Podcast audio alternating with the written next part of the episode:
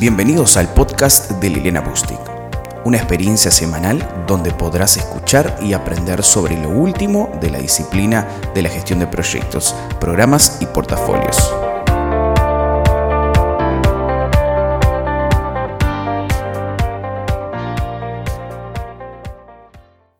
En este podcast te quiero hablar sobre la transparencia en la comunicación de los riesgos y también en la gestión de los riesgos.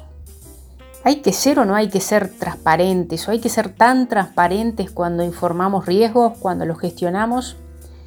Este es un tema del cual tal vez no se habla tanto. Por ejemplo, cuando hay un curso de riesgos, no es un tema central del curso frecuentemente. No es una de las cosas más preguntadas en, en las capacitaciones. No es uno de los temas que más se hable tampoco en los estándares de riesgos. Sin embargo, es un tema central para abordar en cualquier compañía, operación o proyecto donde gestionamos los riesgos y te voy a explicar por qué afirmo que este tema es importante. A veces dando consultorías de gestión de riesgos a mis clientes, eh, me preguntan y escucho cosas como, Liliana, ¿este riesgo lo comunicamos o no? Liliana, ¿no sería mejor no poner tanto detalle en los planes de respuesta o planes de tratamiento del riesgo para que luego no nos juzguen eh, toda esta información? O me preguntan, Liliana, ¿es una buena práctica o es necesario transparentar toda la información de los riesgos a nivel superior? U otras veces me dicen, Liliana, ¿y no será mejor suavizar un poco la descripción de este riesgo para que no parezca tan crítico o para que no nos hagan ir al directorio a dar explicaciones del riesgo? También he escuchado la frase, Liliana, mejor en el taller de riesgo no hablemos del, del, riesgo 25, porque va a estar fulanito y se va a sentir expuesto si hablamos de su riesgo. O también la frase, ¿y qué tal si en el taller de riesgo eh, mejor no hablamos del riesgo 28 porque va a estar el vicepresidente tal y él no ha hecho lo que tenía que hacer para gestionar adecuadamente el riesgo y mejor no lo dejemos en evidencia frente al riesgo frente al resto de la gente porque si no se nos puede poner en contra. Estas son solo algunas preguntas y comentarios de ejemplo que los he vivido yo en, la diaria, en las propias consultorías que hago. Y no critico que me hayan preguntado o que, me, o que hayas escuchado estos comentarios.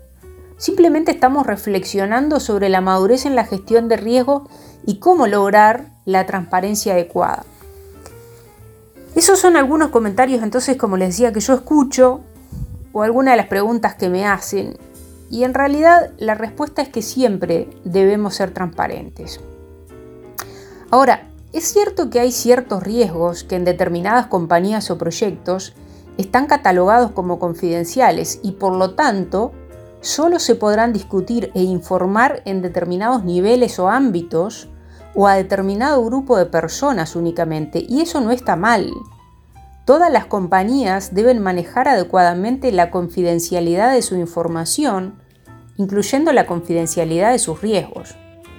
Pero aquí los ejemplos que yo les presenté antes no eran sobre confidencialidad, sino que tenían más que ver con transparencia. En las compañías tenemos que desarrollar una cultura donde las personas tengan la libertad de hablar abiertamente de los riesgos. Obviamente, hablar con las personas involucradas, con los dueños del riesgo, con los responsables de ejecutar los planes de respuesta o con quienes están involucrados en el tratamiento. No es cuestión de hablar de todos los riesgos con todo el mundo, pero tampoco ocultar, o lo que es peor, maquillar la información de los riesgos, como se dice este, en forma coloquial, para que la foto se vea más bonita. Hay veces que he estado en talleres de riesgo donde estamos analizando un riesgo y yo como moderadora pregunto, bueno, ¿qué probabilidad tiene este riesgo? ¿Qué impacto tiene? ¿Es 5 por 7? ¿Es 8 por, no sé, según las escalas que estemos usando? Y algunos cuando me responden me dicen, bueno, en realidad este riesgo debería ser 25, que es un riesgo alto, un riesgo rojo, pero Bajémosle un poquito para que no quede en la zona roja, mejor bajémosle un poco la probabilidad para que nos quede como amarillo, mejor que se vea un riesgo medio, pues si no vamos a tener muchos riesgos rojos. Eso es justamente lo que no debemos hacer. Si un riesgo es rojo, es rojo. Si un riesgo es alto, es alto. Punto. No hay que maquillar no hay que bajar nada en la evaluación.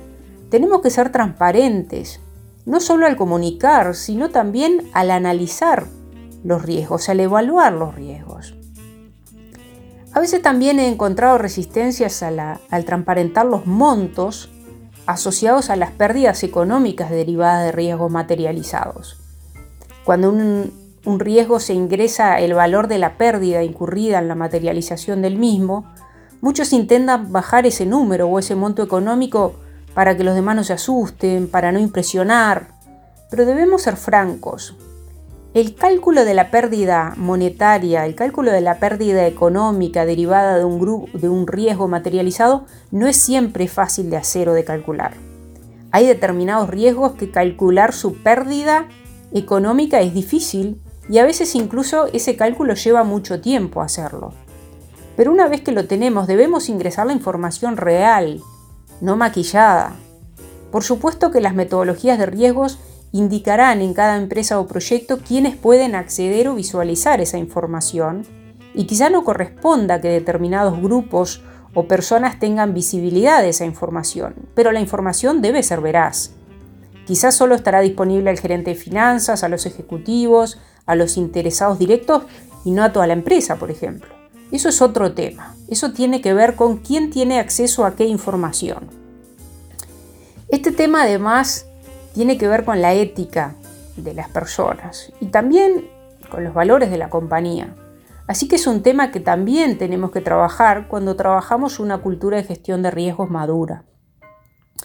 La gestión de riesgos no, debe ser una herramienta para mostrarle algo a alguien o para convencer a alguien, no es algo para jugar o tomar livianamente, es una herramienta de gestión, es una herramienta para hacer mejor el trabajo, para proteger a la compañía y a los proyectos.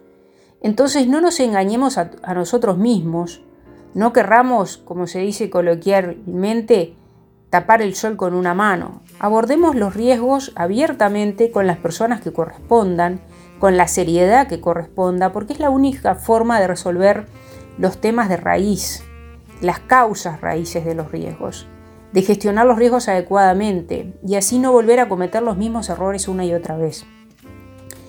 El tema de la transparencia asociada a los riesgos no solo tiene que ver con el reporte de la información, sino con informar apropiadamente a los interesados los riesgos a los que están expuestos. Por ejemplo, en determinada planta química, los empleados podrían estar expuestos a ciertos químicos que durante una larga exposición puedan afectar su salud. Y al contratar personal para trabajar, hay que ser sinceros en indicar cuáles son los niveles reales de exposición al riesgo que la persona va a tener y que luego esa persona decida. Si bien entonces la transparencia es relevante, tampoco hay que confundirla con la diplomacia. Muchas veces al gestionar riesgos y en particular al mostrar, informar o reportar riesgos, específicamente ante una audiencia de varias personas, muchas veces tenemos que ser diplomáticos.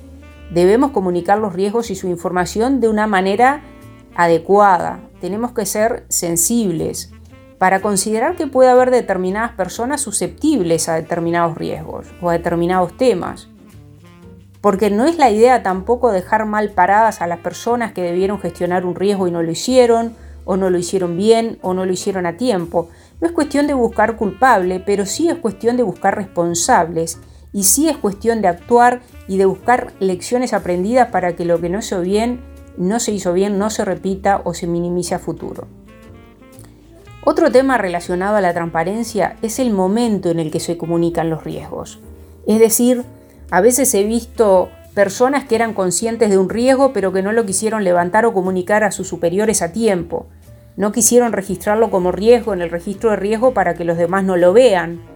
Y he escuchado frases como, veamos mejor si nosotros podemos minimizar un poco este riesgo antes de comunicarlo, porque si el jefe se entera nos mata, porque debimos haber hecho tal o cual cosa. O veamos si lo podemos controlar y si no podemos el mes que viene lo escalamos. Este comportamiento es riesgoso, o esta forma de pensar, y no es la deseada en la gestión de riesgos. Cuando se actúa así, Puede ser que cuando el riesgo se notifique ya sea tarde, no solo para quien lo identificó, sino para sus superiores y a nivel de la compañía, y ya no haya margen de acción. Conozco un gerente de proyectos que, como decía su jefe, se quiso tirar de Robin Hood y eh, estaba al tanto de un riesgo muy importante en su proyecto y no lo escaló ni lo comunicó a tiempo a sus superiores y pensó que lo iba a manejar y no pudo manejarlo y el riesgo se materializó sin que sus superiores lo supieran. Y cuando se materializó perdieron miles y miles de dólares, que para esa compañía era mucho. Y la persona la terminaron despidiendo, le costó caro el haber asumido un riesgo solo y jugar de, Robin Hood o de Superman eh, cuando no debía hacerlo. Entonces los riesgos se deben registrar tan pronto como se identifican y debe haber visibilidad al nivel que corresponda de los mismos. Te he comentado varios temas que tienen que ver con la transparencia en la identificación, en el análisis y en el reporte de la información de los riesgos. Esto no está basado en ningún libro, ningún estándar, en ninguna teoría, son experiencias que he vivido en la práctica. Por lo tanto, me gustaría escucharte a ti ahora y saber qué piensas tú de este tema. ¿Cuál es tu experiencia gestionando riesgos respecto a la transparencia? Me gustaría entonces que me dejes tus comentarios y experiencias visitando mi página butchtick.com, mi página de blog en butchtick.com y ahí me dejas saber lo que tú piensas o si tienes otros ejemplos de transparencia relativo a la gestión de riesgos que puedas compartir. Hasta el próximo episodio.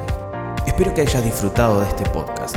Puedes seguir a Liliana Bustic en sus redes sociales, LinkedIn, Twitter, YouTube, Instagram y Facebook, así como encontrar más contenido de valor para tu desarrollo profesional en su sitio web www.bustic.com. Hasta la próxima semana.